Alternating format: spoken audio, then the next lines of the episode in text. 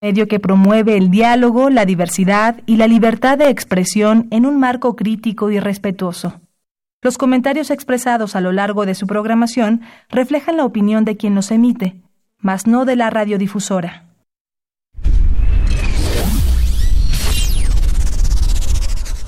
Radio UNAM y la Facultad de Ingeniería presentan Ingeniería en Marcha. Divulgación del conocimiento. Innovaciones tecnológicas. Investigación en ingeniería y cultura. Acompáñanos. Esto es Ingeniería en Marcha.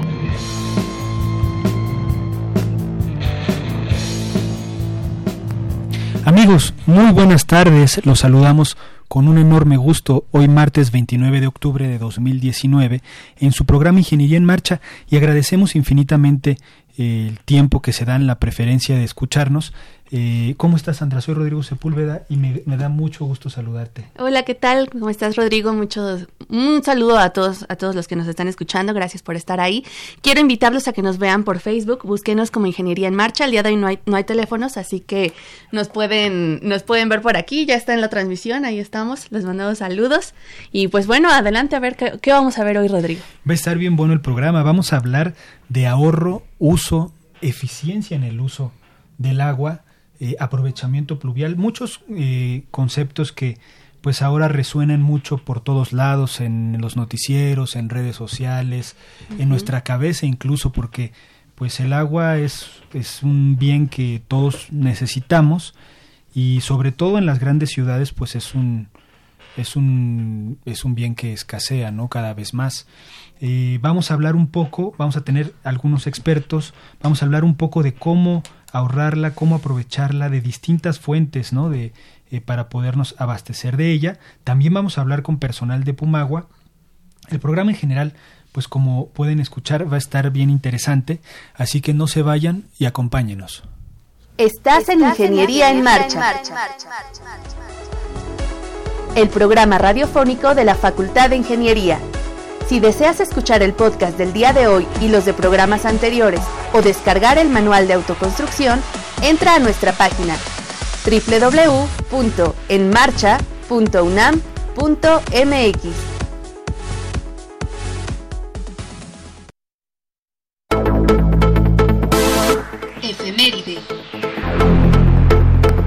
El 29 de octubre de 1863 se funda la Cruz Roja, organización neutral e independiente cuyo objetivo es brindar protección y asistencia a las víctimas de los conflictos armados y desastres naturales. Todo ello con base en el fundamento del derecho internacional humanitario.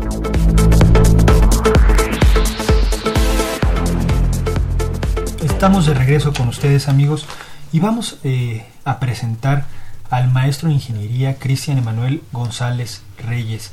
Él es profesor de carrera de la Facultad de Ingeniería. ¿Cómo estás, Cris? Muy bien, Rodrigo, muchas gracias por la invitación. Sandra, muy buenas tardes. Bienvenido. Muchas gracias. No, al contrario, gracias por aceptar venir eh, a platicar un poquito eh, con nosotros. Vamos a hablar pues de lo que comentábamos al inicio del programa, eh, del aprovechamiento pluvial, de, de, qué uso se le dan al agua, de algunos aspectos, sobre todo aquí en la Ciudad de México.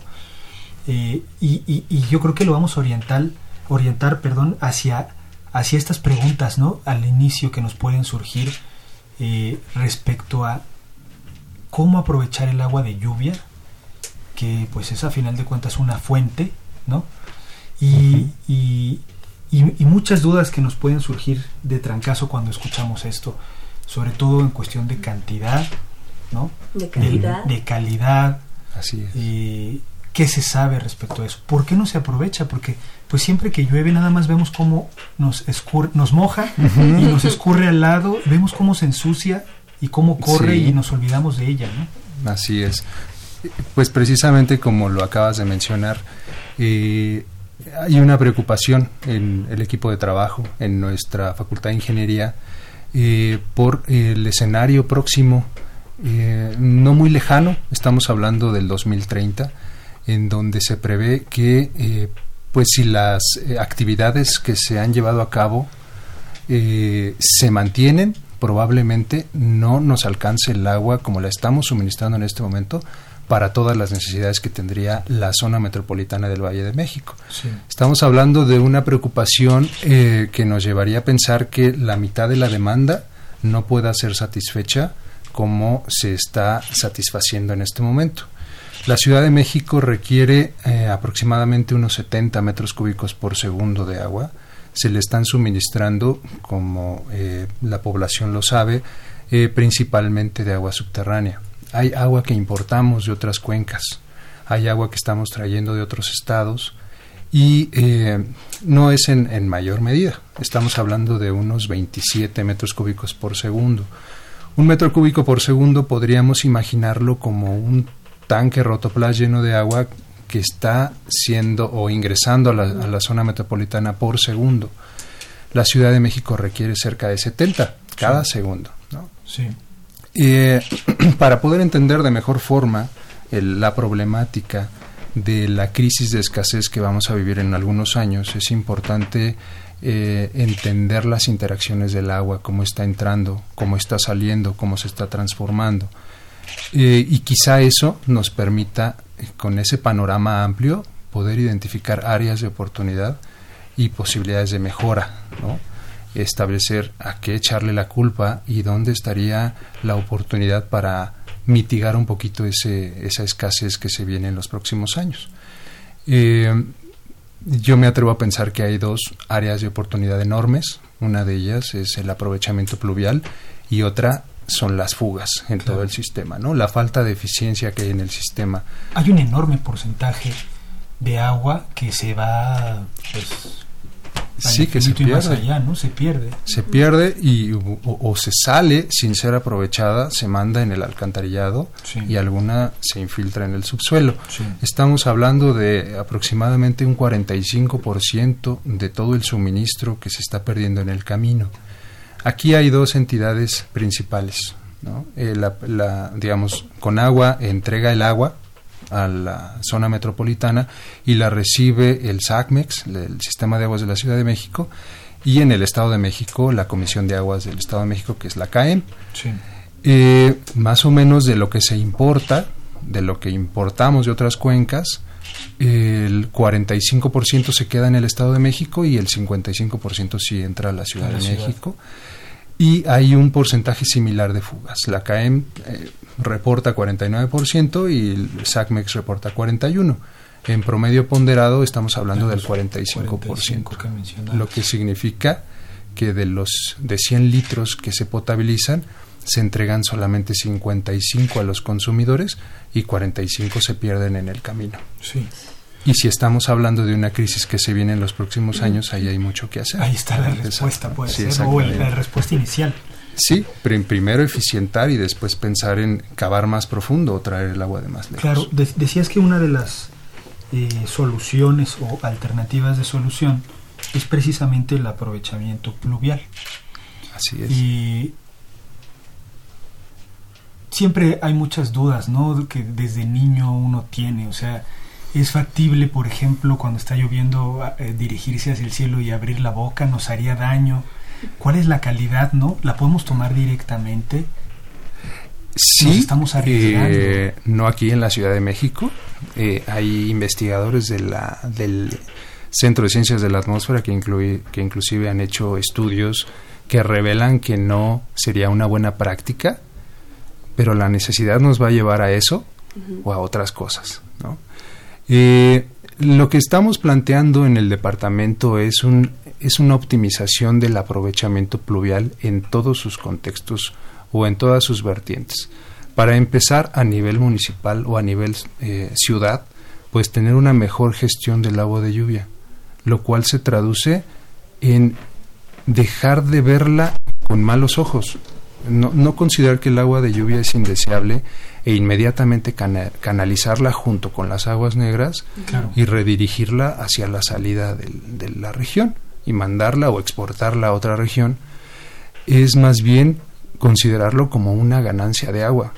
Requerimos esa agua que, proviene de los océanos y que debido a esos movimientos del agua en la atmósfera, pues nos llega afortunadamente esa agua de lluvia y que es la que nos permite que la sociedad persista y que se pueda desarrollar. Si sin el agua de lluvia no duraría muchísimo la mancha urbana, ¿no? Si, si, cambiaran las condiciones de precipitación, tendríamos que migrar hacia otras zonas en donde haya mayor disponibilidad. Entonces es un privilegio contar con la lluvia. Claro. No se está gestionando hasta el momento adecuadamente. Se está sacando inmediatamente, se combina con las aguas residuales y no se infiltra. Y eso se traduce en que hay una menor recarga que extracción de agua del acuífero. Estamos extrayendo cerca de 40 metros cúbicos por segundo y solamente se permiten 19. Es decir, las áreas que permitirían la recarga son menos que las superficies impermeables. Claro. Y si hay adicionalmente una recarga artificial o una recarga este, intencional, pero es mínima. Estamos hablando que en conjunto son unos 24 metros cúbicos por segundo de recarga. Sin embargo, si observamos, eh, o bueno, más bien analizamos la cantidad de agua de lluvia que cae en la zona, es el mayor movimiento de agua que hay en todo el sistema. Si estamos importando y sacando 67 o 70 metros cúbicos por segundo, la caída de agua es de 214 metros cúbicos por segundo. No quiere decir que todo el tiempo esté lloviendo, pero si hacemos ese, distribuimos ese volumen en el tiempo que dura un año, en segundos, estarían cayendo 214 metros cúbicos por segundo. Y, y, ese, y esa cantidad, ese volumen que precipita, eh, ¿qué porcentaje es técnicamente eh, cosechable?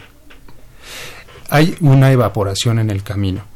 Hay, hay una gran cantidad de agua que ni siquiera toca la superficie. La estamos perdiendo seguramente precipita más, seguramente se, se condensa más lluvia allá arriba. Lo que cae son 214. Lo que se puede medir a partir de las estaciones climatológicas son esos 214. Eh, hay también, eh, por la inexistencia de infraestructura, esa posibilidad de mantener más tiempo el agua dentro de la cuenca. ¿Por qué? Pues porque inmediatamente eh, quisiéramos desalojarla, porque no queremos que haya inundaciones, no queremos que nuestros bienes se afecten. Entonces, eh, no se ha privilegiado el mantener el agua de lluvia y se le quiere sacar. Sin embargo, una buena práctica sería tener un sistema de drenaje pluvial que permita una inmediata infiltración, como lo que sucede en Ciudad Universitaria. En Ciudad Universitaria no hay tuberías que conduzcan agua de lluvia. Toda el agua que se capta en las superficies se dirige lo más pronto posible hacia alguna grieta o hacia alguna zona naturada para su infiltración. Esto probablemente se hizo así porque eh, la excavación en ese tipo de suelo, que es rocoso, pues es complicado, es caro. Entonces, bueno, pues a falta de recursos, al menos vierten en la grieta y ahora vemos con muy buenos ojos esa práctica porque Ciudad Universitaria es una zona de recarga. Más o menos se recargan 100 litros por segundo en toda esa zona de reserva. Entonces eh, es, es benéfico verlo así, ya no estar viendo el agua de lluvia como, como un riesgo a la población, si se maneja bien, puede ser una fuente de abastecimiento. Y bueno, esas estrategias son globales, pero las que más estamos desarrollando son a nivel doméstico. Ok, ah, me gustaría aquí mandar un saludo a Betornado que nos escribe por redes sociales. Eh, dice saludos a todos, excelente programa. Y pregunta justamente hablando de esta parte de la permeabilidad, que si hay una posibilidad de utilizar pavimento permeable en la ciudad en el corto plazo. Y si es verdad que este tipo de pavimento aprovecharía el agua y evitaría inundaciones. Y, bueno, a mí me llama la atención la parte que dices que en poco tiempo nos faltaría el agua, ¿no? Pero si nos escuchan gente de Iztapalapa, yo creo que te diría que, hace mucho ya lo tiene, ¿no? O sea, que, ¿cuánto tiempo estamos realmente... Algo va a pasar. sentir ya un cambio. ¿Cuánto tiempo lo consideras tú, Cristian? Diez años. A ese día se le ha llamado el día cero, que por cierto ya pasó en, en, en, Ciudad del Cabo, en Sudáfrica. Ya sucedió el día cero y los expertos prevén que en el 2030 va a suceder en la Ciudad de México si no se cambian o no se tienen estrategias para eh, modificar la gestión del agua en la región. Y lo que menciona el, eh, el usuario betornado, es, es una realidad y es una preocupación y una propuesta que muchos alumnos hacen, el contar con materiales que privilegien la infiltración más que el escurrimiento. En zonas de recarga, ¿no? Porque en zonas de recarga. No en toda la ciudad se puede recargar eh, si los materiales del subsuelo no lo permiten. Pero como pues dice, toda ciudad universitaria, todo el sur, toda esa área es. porosa. Es, em, eh, la estructura del pavimento es compleja, no es simplemente la superficie de rodamiento, conlleva una, una subbase y una base que suelen ser de materiales compactados que no son muy permeables. Y si llegáramos a permear por ahí el agua, probablemente haya fuga de esa, o una... O socavaría, Exactamente. La, subbase. Y probablemente no. Hay mucho que investigar, hay mucho que todavía eh, podríamos proponer, hacer ensayos de laboratorio, y para eso está la universidad. Y para eso eh, todas este tipo de propuestas son bienvenidas para, para irlas trabajando, porque entre todos podríamos aportar algo como ciudadanos como alumnos, como docentes, como investigadores, poder aplazar lo más posible o mitigar o eliminar por completo ese día cero que nos debería de preocupar.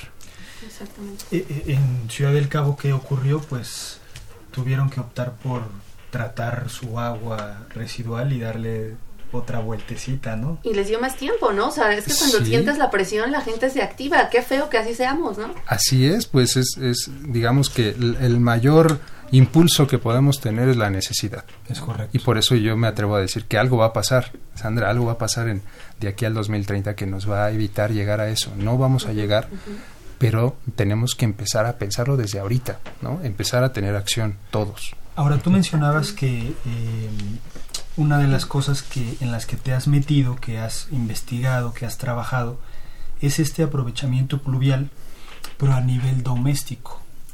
Lo que cada uno de nosotros puede aprovechar en casa, bueno, y teniendo casa, porque en un departamento como muchos de nosotros, pues se, se, vuelve un poco más complejo porque pues ya son 8, 10 o los pisos que sean para arriba y entonces si lo divides entre la superficie que puedes aprovechar, pues ya se te hace nulo. ¿no? Sí, se diluye. Pero, pero la gente que tiene casa, que vive en un lugar un poco más espacioso, podría aprovechar, ¿no? Platícanos más o menos este, cómo se puede aprovechar el agua de lluvia en casa, este, cuánto necesitamos, ¿no? Porque esa es la primera pregunta. ¿eh? ¿Qué, ¿Qué, superficie necesito para captar el agua y qué necesito para captar y almacenar el agua?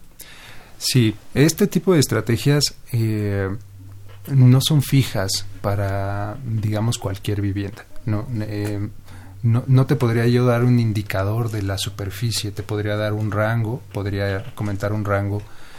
Estamos viendo estas estrategias como auxiliares a los sistemas actuales, no los van a sustituir, son complementarias porque eh, lo que queremos es ayudar a aplazar ese, esa crisis que se nos viene pronto. Y em, pues el agua de lluvia eh, podría inclusive cubrir el 50% de los usos que tenemos en, cualquier vivienda común. Eh, ¿De qué usos estamos hablando? Sobre todo el WC. Estamos hablando del riego de áreas verdes, el lavado de pisos, lavado de algunos bienes y estamos o vamos a investigar la posibilidad de utilizar el agua de lluvia para el lavado de ropa sí hay una variación en la calidad y cantidad espacial y temporal de la lluvia. Es decir, la, lluvia no cae lo mismo en la alcaldía de Iztapalapa que en Benito Juárez, que en Milpalta, este, porque está en función de los movimientos de la atmósfera, del día, de la hora, de la radiación, de la humedad, hay, es eh, multifactorial. mucho si hay árboles Así es, si hay más árboles, pues hay una mayor precipitación y eso, al haber mayor precipitación, hay mayor arrastre de contaminantes. Y bueno, eh, entonces les comentaba yo que un 50% de los usos pudieran ser cubiertos con el agua de lluvia. Eh, aproximadamente una persona si quisiera subsistir con el aprovechamiento pluvial podría tener una superficie de 25 metros cuadrados y un sistema de almacenamiento. Pero insisto que ese no es, no es la estrategia. Más bien, cuando llueva, en lugar de aprovechar el agua de la red, que ya sabemos que proviene de la sobreexplotación de acuíferos o de agua muy cara que viene de otras cuencas, pues la aprovecho y dejo de estar utilizando el agua de la red claro. y aprovecho el agua que me está cayendo del cielo que ya ya inclusive ni siquiera bombas necesito ya nada más es canalizarla hacia mi mueble. Claro.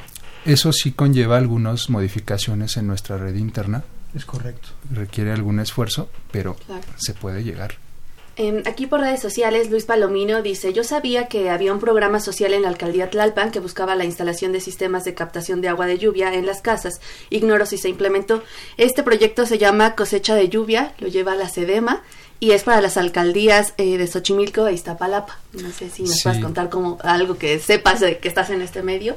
Eh, bueno, hay, desde el sexenio pasado, este, con el Miguel Ángel Mancera, el jefe de gobierno, tuvo muchas iniciativas al respecto de dotar aquellas comunidades que contaban o no contaban con una infraestructura de una red de distribución o no había la suficiente oferta de agua en, en, torno a esa localidad, entonces se les dotaba de este tipo de sistemas. Eh, viéndolo con ojos críticos, no, eh, no lo avalamos eh, al 100% porque al menos a, criterio personal, considero es un riesgo el aprovechamiento sin haber analizado qué contaminantes posiblemente tenga la atmósfera y que puedan interactuar con el agua de lluvia. Por eso quisiéramos analizar desde el origen de la lluvia para poder garantizarle a la población que es una fuente confiable, no, a, eh, aborazarnos a, a tratar de aprovechar el mayor caudal poniendo en riesgo a la población. La lluvia tiene interacción con los contaminantes atmosféricos, pudiera tener un pH bajo, pudiera tener algún componente tóxico, metales pesados, y si la gente se hidratara, por ejemplo, con, este, con esta agua, pues pone en riesgo su salud. Entonces hay, hay que hacerlo, sí hay que hacerlo, pero conscientemente este, y fundamentado técnicamente y teóricamente. Claro, lo que alguna vez nos lo comentaste, ¿no? En la entrevista pasada que viniste, que no es la mismo la lluvia a los primeros minutos que a la mitad que al final, ni el lugar, ¿no? Ni el día, cambia totalmente. Hay una variación y precisamente es uno de los eh, vertientes de la línea de investigación que estamos desarrollando de indagar cuál es el mejor momento para poder aprovechar el agua de lluvia responsablemente e inclusive de alguna forma en, en algunos años tendremos una especie de alerta ciudadana en qué momento es aprovechable el agua de lluvia y que la gente pueda activar sus sistemas con toda confianza. Si la red atmosférica está vigente y es pública, eh, nos permitiría quizá, eh, indagando un poco más esas interacciones, poder predecir la posible calidad del agua de lluvia. No será inmediato, pero estamos trabajando en ello. Cris, Pensando en que la lluvia a final de cuentas pues es el inicio o el fin como uno lo quiera ver del ciclo hidrológico, pues tanto los ríos, los lagos, el subsuelo se recarga con ella. Así es.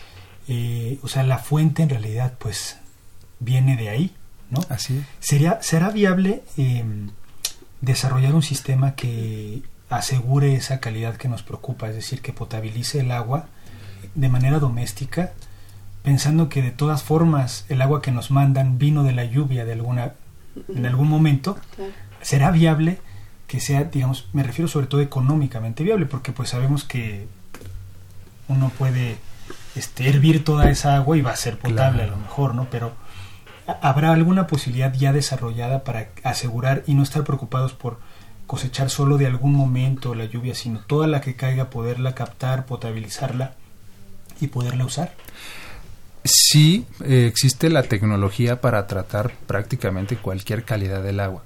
Ya existe. Eh, nada más que ahora el reto es que esa tecnología pueda ser implantada y aceptada socialmente y que sea asequible, que sea alcanzable económicamente, porque como ya les decía yo la vez pasada, pues hay muchas estrategias y hay tecnología, pero el, el sistema colapsa o el eslabón más débil es precisamente que la sociedad no lo acepta. Ahí están los prototipos, ahí está la tecnología, pero difícilmente la gente los acepta porque no estuvo planeada o no se le consideró durante esa planeación de ese producto. Y ahorita sí estamos tratando de indagar cuál es esa, eh, esa forma de pensar del ciudadano que utilizaría este dispositivo, cuál es, su perfil, cuánto gana, cuánto está dispuesto a pagar, si este, tratar de hacer un equipo que sea lo más manejable posible, este, que, que, no haya dudas, que no sea algo tan tecnológico que la gente deseche, mejor sigo comprando agua embotellada o mejor le sigo pagando a SACMEX, porque esto lo veo complicado. Estamos tratando de evitar eso, ¿no? de fortalecer todos los eslabones para que sí el agua de lluvia, cualquiera que sea su calidad, pudiera ser tratada domésticamente y aprovechada y ahí el reto ya no sería por tecnología, sino de, por superficie de captación o por volumen de almacenamiento. Que sería la cantidad y la calidad, nos olvidaríamos si se tiene el equipo, ¿no? Así es. Eh, aquí en redes Ricardo Mota nos manda saludos a todos, muchas gracias, Ricardo. Saludos, Él habla justo de la parte del negocio que es el agua, ¿no? Entonces pregunta qué tan, qué tan fiable realmente es la calidad de las, todas las marcas que nos venden embotelladas o de las purificadoras que hay en casa. Luis Palomino ah, dice que, bueno, si ignoramos los contaminantes del agua de lluvia, dice, realmente podría servir para el sanitario, lavar pisos, ¿cierto?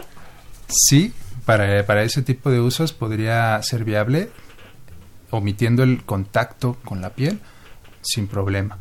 Eh, hay centros comerciales que, que, ya operan sus WCs con agua tratada, agua que vemos con otro aspecto y a veces hay rechazo, pero es lo que viene y es lo que hay que hacer. Hay que verlo con buenos ojos. ¿Cuál era la otra pregunta? Sobre la calidad del agua, el negocio del agua, purificadoras que abren en cada esquina. Sí, bueno, eh, hay, hay otro tema, hay otro otra área de investigación que es el, agua embotellada. Es, estamos eh, rodeados de dogmas, estamos rodeados de, dichos que habría que verificar si son ciertos. hay, ah, yo me hidrato con agua del grifo. Yo no, no he tenido ningún problema con ello pero porque conozco el manantial, conozco la, el, sistema, conozco la red y tengo confianza. Pero no me ha pasado nada. Y es, es otra apuesta que viene en los próximos años, dejar, perdón, de enriquecer a las empresas embotelladoras de agua que nos venden a un nivel, nos venden a un precio más caro el litro que lo que cuesta potabilizar mil litros en una potabilizadora. Claro y eso eh, eh, impacta económicamente a los ciudadanos de todo México. Eh, estamos pagando muchísimo por hidratarnos cuando pues podríamos hacerlo con agua de la llave. No en todas las alcaldías, entiendo que es evidente que algunos el agua que llega en algunas regiones pues evidentemente no es potable porque hay un rechazo. No la estoy viendo con buenos ojos. Muy bien, Cris, pues el tema da muchísimo de qué hablar. Sí y pues seguramente te volveremos Muchas gracias, yo con todo gusto. Sí, muchas gracias por aceptar la invitación. Sí. Eh, ya se nos acabó el tiempo, eh, desafortunadamente. Vamos a seguir hablando eh, respecto al tema, ahora un poco de las acciones que toma la UNAM, ¿no? ya como institución, pero agradecemos mucho que nos hayas aceptado la invitación, el maestro en ingeniería Cristian González Reyes. Muchas gracias, Rodrigo, muchas gracias, Sandra. Estás en Ingeniería en Marcha. El programa radiofónico de la Facultad de Ingeniería.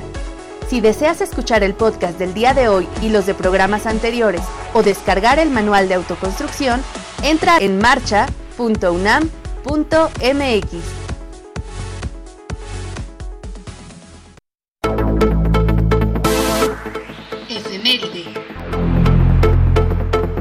El 31 de octubre de 1998 se inaugura el Museo Tecnológico de la Innovación, DITEC, situado en el corazón de Silicon Valley, en el centro de San José, California, Estados Unidos. La entrada principal tiene una tienda de regalos, cafetería, teatro IMAX y área recreativa para eventos especiales. En planta baja se exponen demostraciones de robótica y finalmente cuatro grandes galerías temáticas de comunicación, exploración, innovación y vida tech llenan el nivel superior e inferior.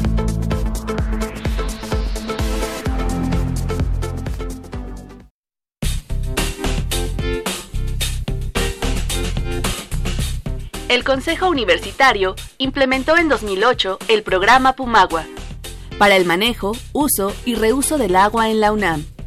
El agua que suministra Ciudad Universitaria proviene de tres pozos de abastecimiento monitoreados por un área de calidad, que garantiza se cumpla con la normatividad mexicana para uso, consumo y reuso en riego.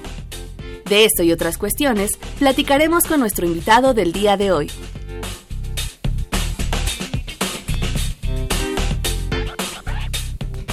Hola, ¿qué tal? Ya estamos de vuelta. Tenemos con nosotros aquí en cabina al ingeniero José Daniel Rocha Guzmán.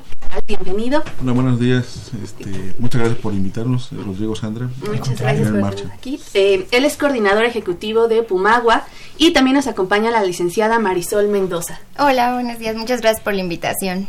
Bienvenidos, pues vamos a hablar de Pumagua. Sí. Eh, este, bueno, como escucharon en la cápsula inicial, es un programa que inició en 2008 en Ciudad Universitaria.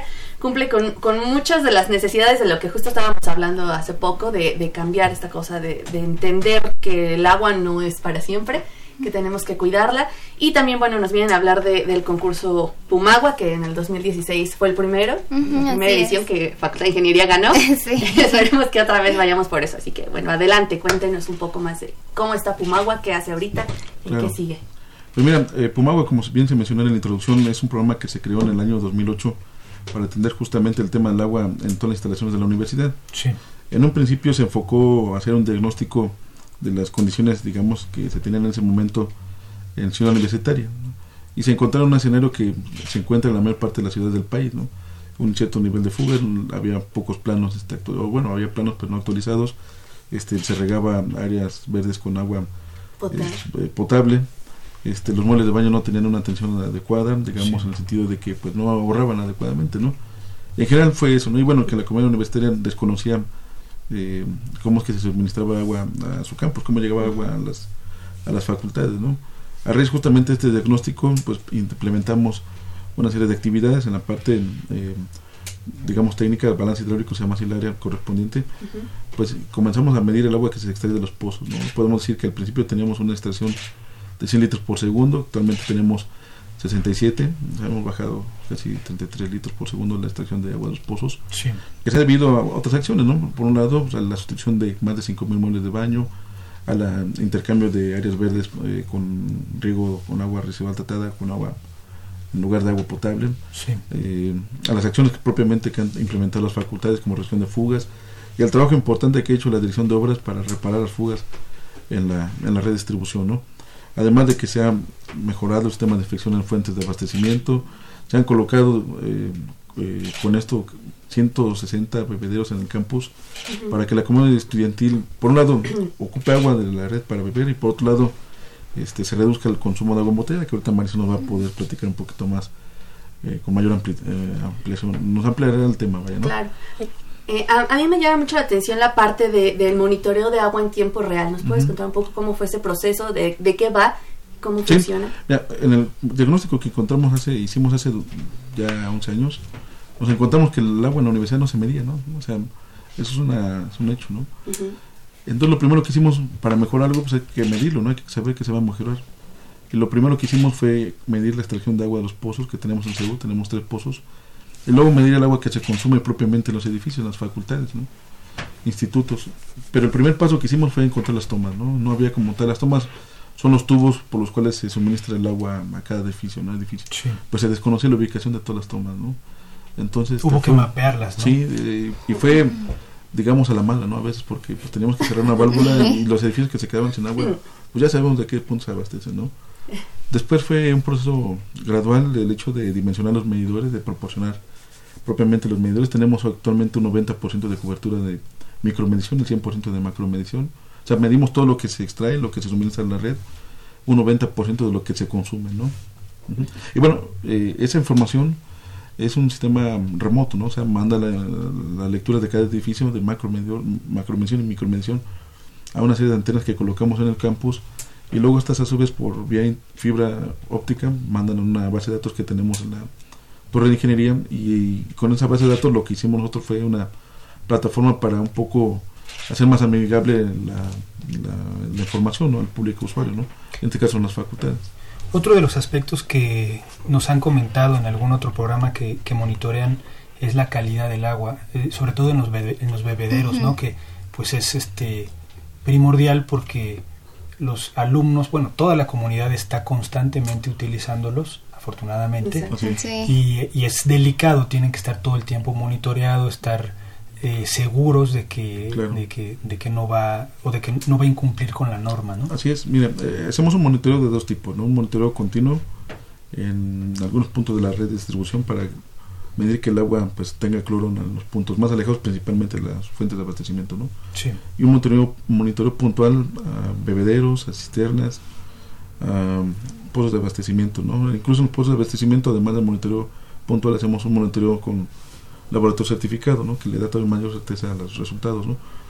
Son cerca de 300 puntos los que estamos monitoreando este, de manera puntual, porque si monitoreamos todas las cisternas del campus, eh, los 150 bebederos, más como 30, 40 puntos de la red de distribución para garantizar que al menos el cloro, ¿no? A lo mejor una de las eh, quejas que, la, bueno, observación que tiene la comunidad universitaria de los bebederos de es el sabor a cloro del agua, ¿no?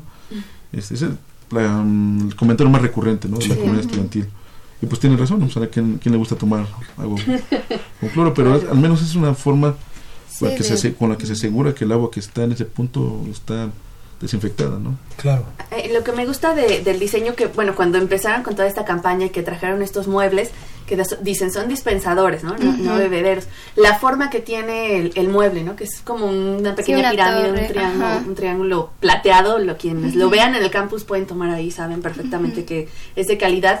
Y la manera en que tiene la salida, ¿no? De la válvula que es hacia abajo para evitar que eh, por contaminación ya sea de aves, este, per- Sí, que personas, no lo tenga contacto. directo con- Sí, con la- sí, incluso, bueno, nosotros eh, les pedimos a los estudiantes que pues hagan buen uso de estos, incluso Claro. en los bebederos, pues no arrojar comida o café, té, alguna agua de sabor, porque pues no solo es uso para nosotros mismos, sino es para toda la comunidad universitaria. Y bueno, lo que comentaba, los dispensadores, estos son eh, recomendados por Pumagua ya que eh, no tienen contacto con los animales y es, digamos, de cierta forma un poco más higiénico. Solo les pedimos que la botella o el cilindro No no, lo peguen a la boquilla, sino que tenga una distancia mínima de unos 10 centímetros.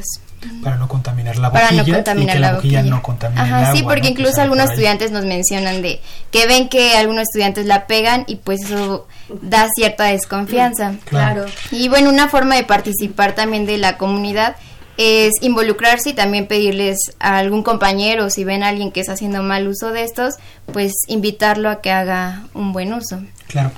Marisol, ¿ustedes miden el consumo de esa agua, de, digamos, de, de los dispensadores en particular? ¿Saben qué tan exitoso ha sido?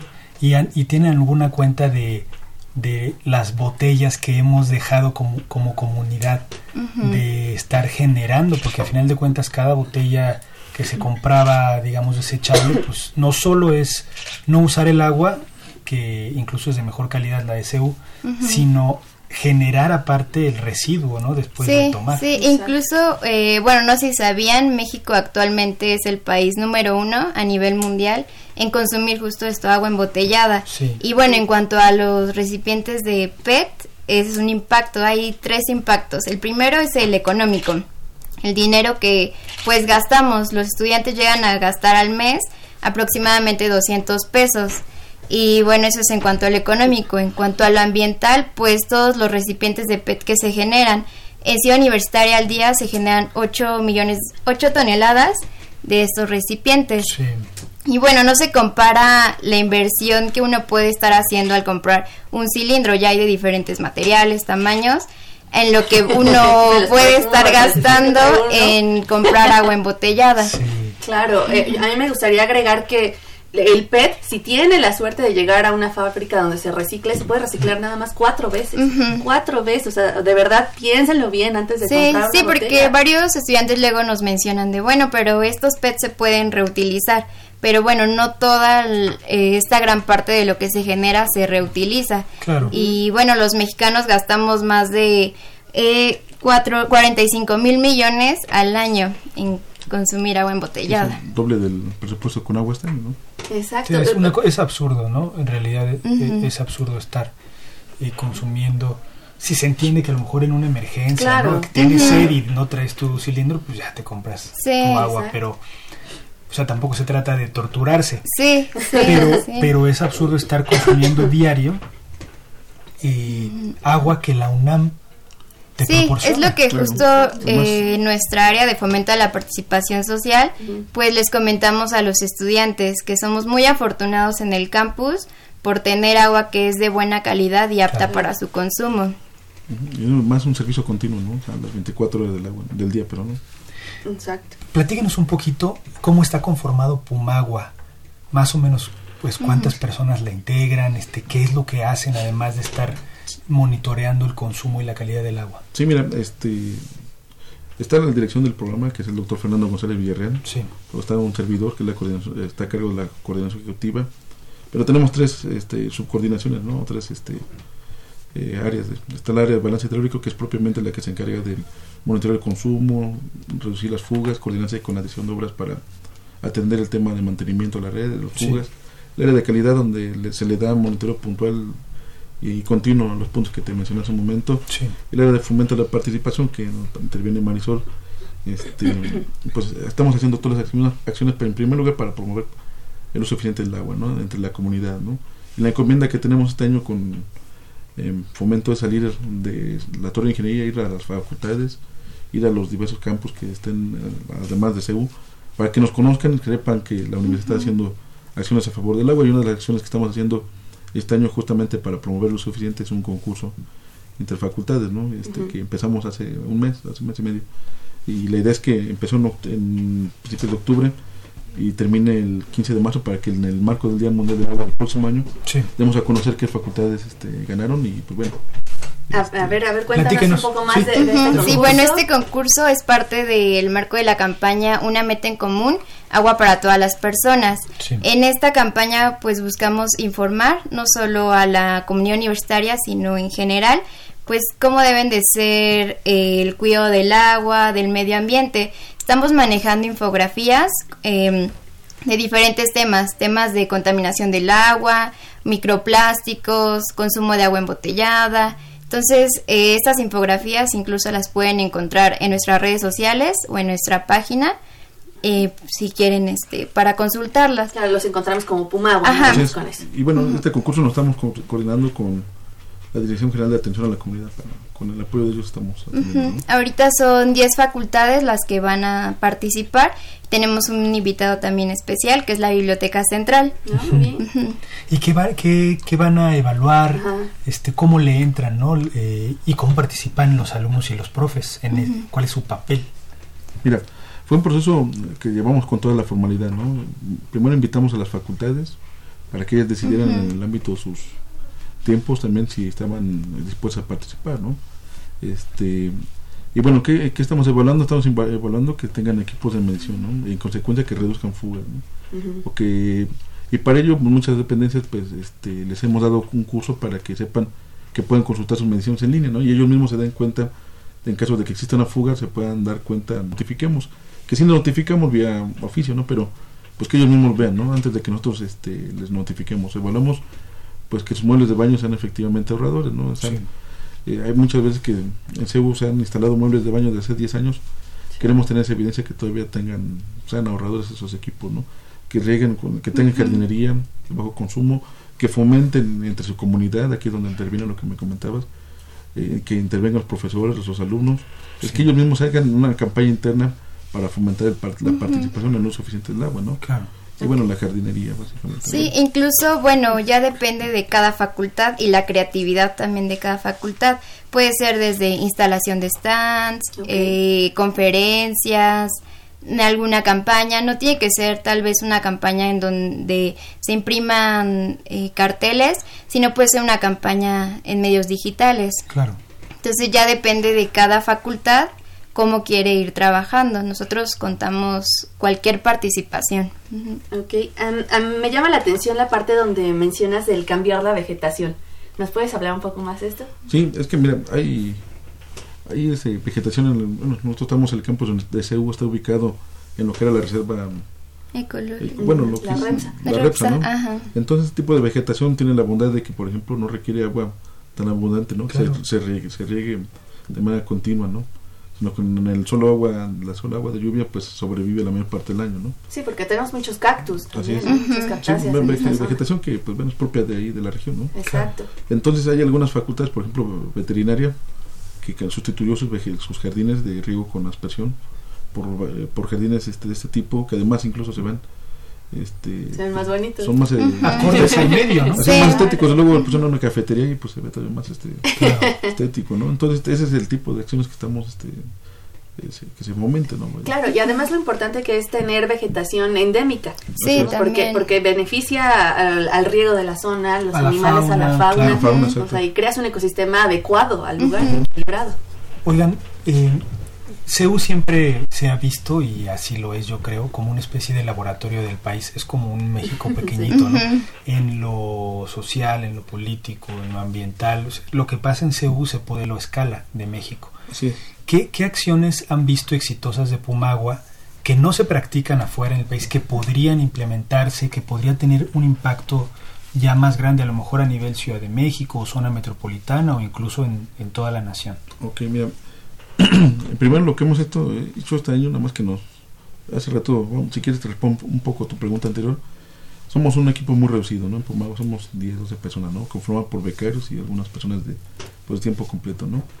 Y estas personas nos encargamos de atender los temas de Pumagua en CEU y este año lo que hemos em-, empezado a hacer es replicar el modelo de Pumagua en algunas facultades este, de estudios, superiores. Las cinco Ya empezamos a trabajar con las FES. Eh, nos ha faltado tiempo, la verdad, para atenderlas como se debe. En algunos casos, la preparatoria 3 hemos ya también atendido, ¿no? Eso lo estamos comenzando a replicar, ¿no? Sí.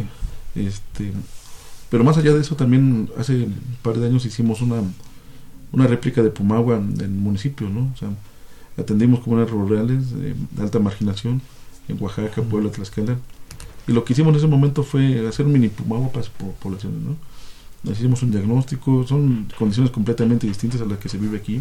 Claro. Este, y les hicimos este, las propuestas que pueden mejorar. Están muchos factores que, que no dependen de nosotros como universidad, ¿no? O sea, la parte política local, ¿no? La parte de suficiencia presupuestaria por parte de las autoridades federales, estatales. Pues pero el diagnóstico, el proyecto, eso es algo que puede contribuir a la universidad. Incluso, bueno, en cuanto a participación, buscamos también elaborar un diagnóstico para saber cuánto es el consumo de agua embotellada que están haciendo y bueno, nosotros sabemos que tal vez no es de buena calidad y nos lo comentan algunos estudiantes en otros campus.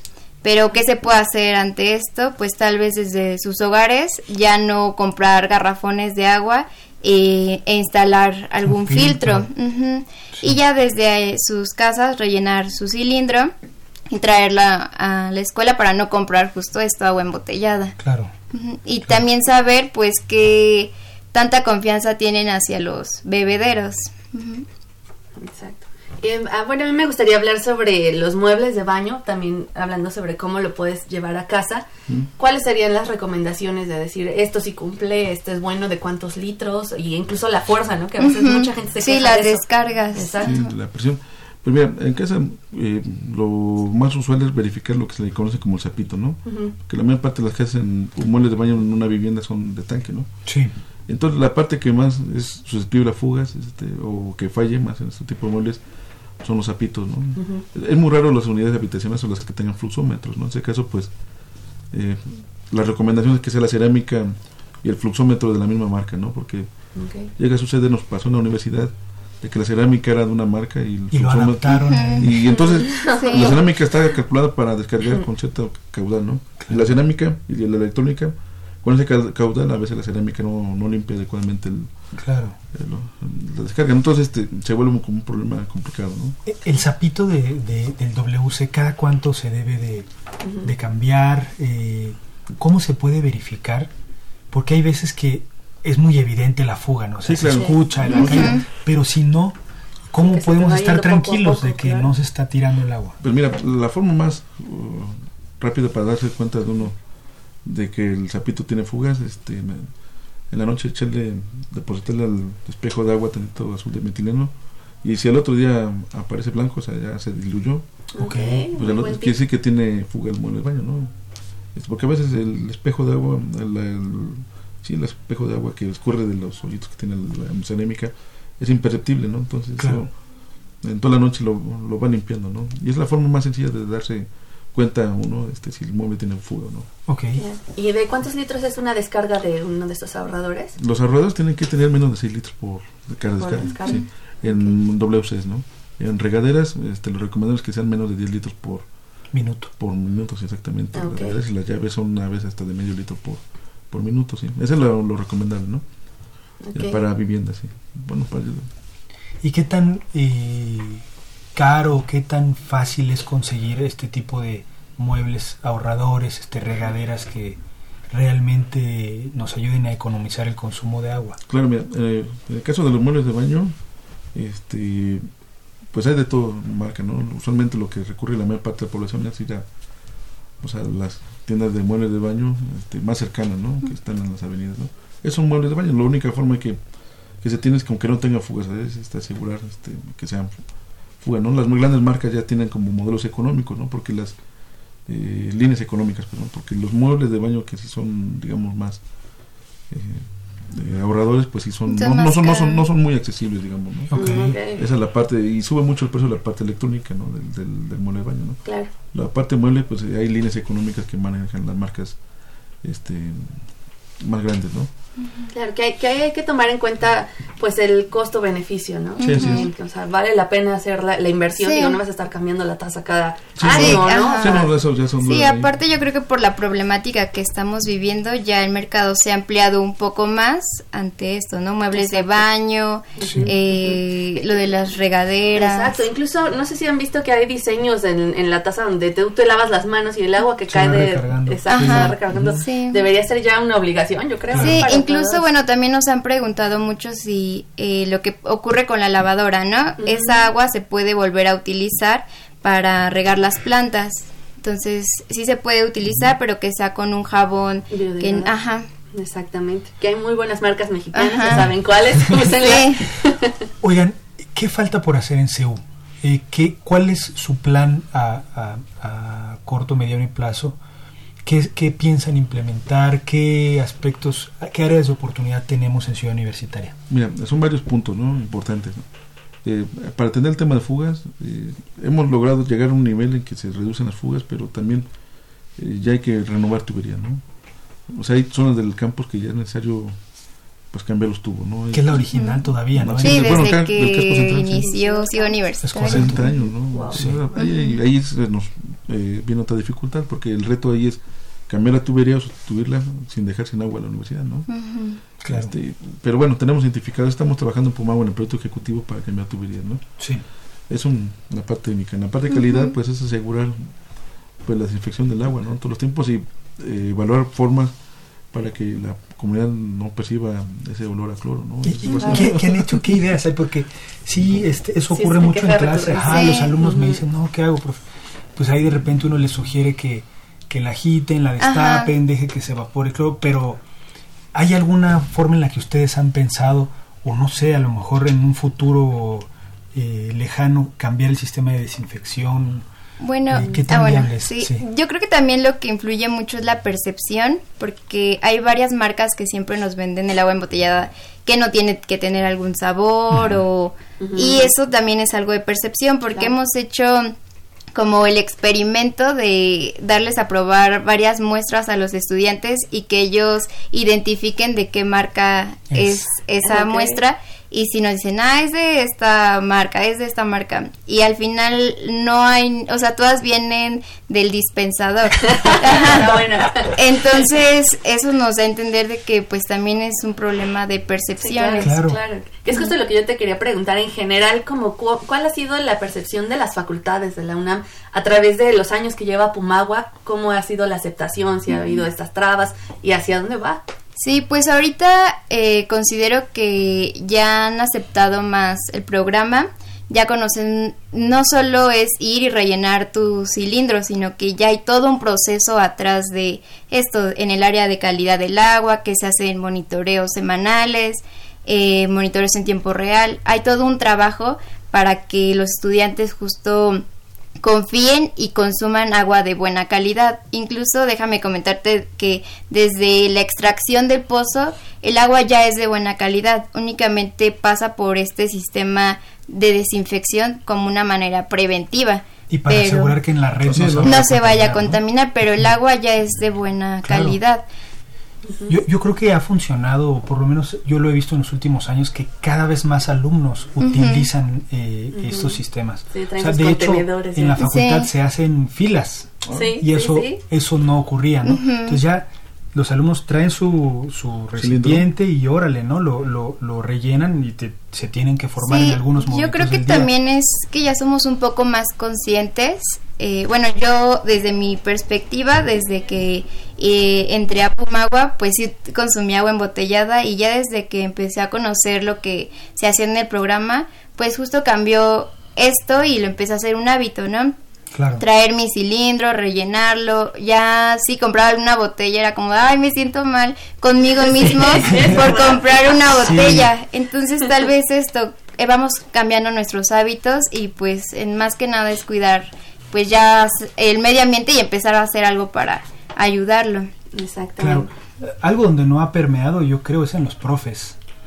Yo veo todavía hay pocos profes en que sí tenemos en nuestro cubículo algo con que rellenar, ¿no?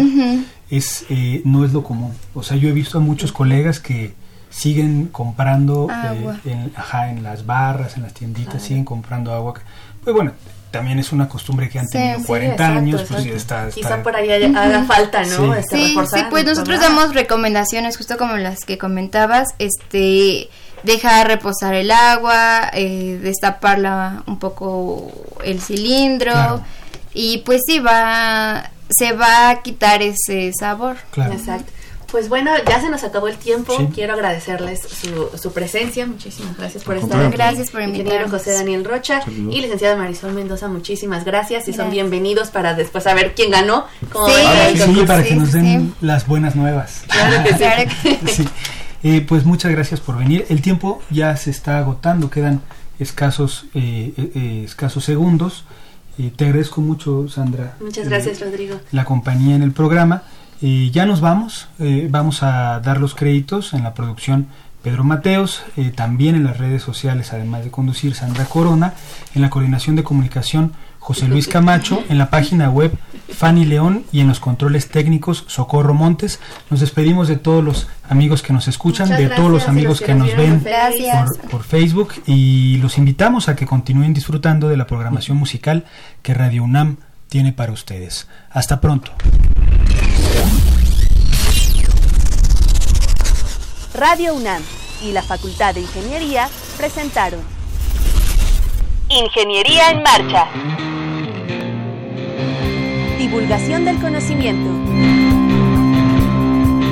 Innovaciones tecnológicas. Investigación en ingeniería. Y cultura. Ingeniería en marcha.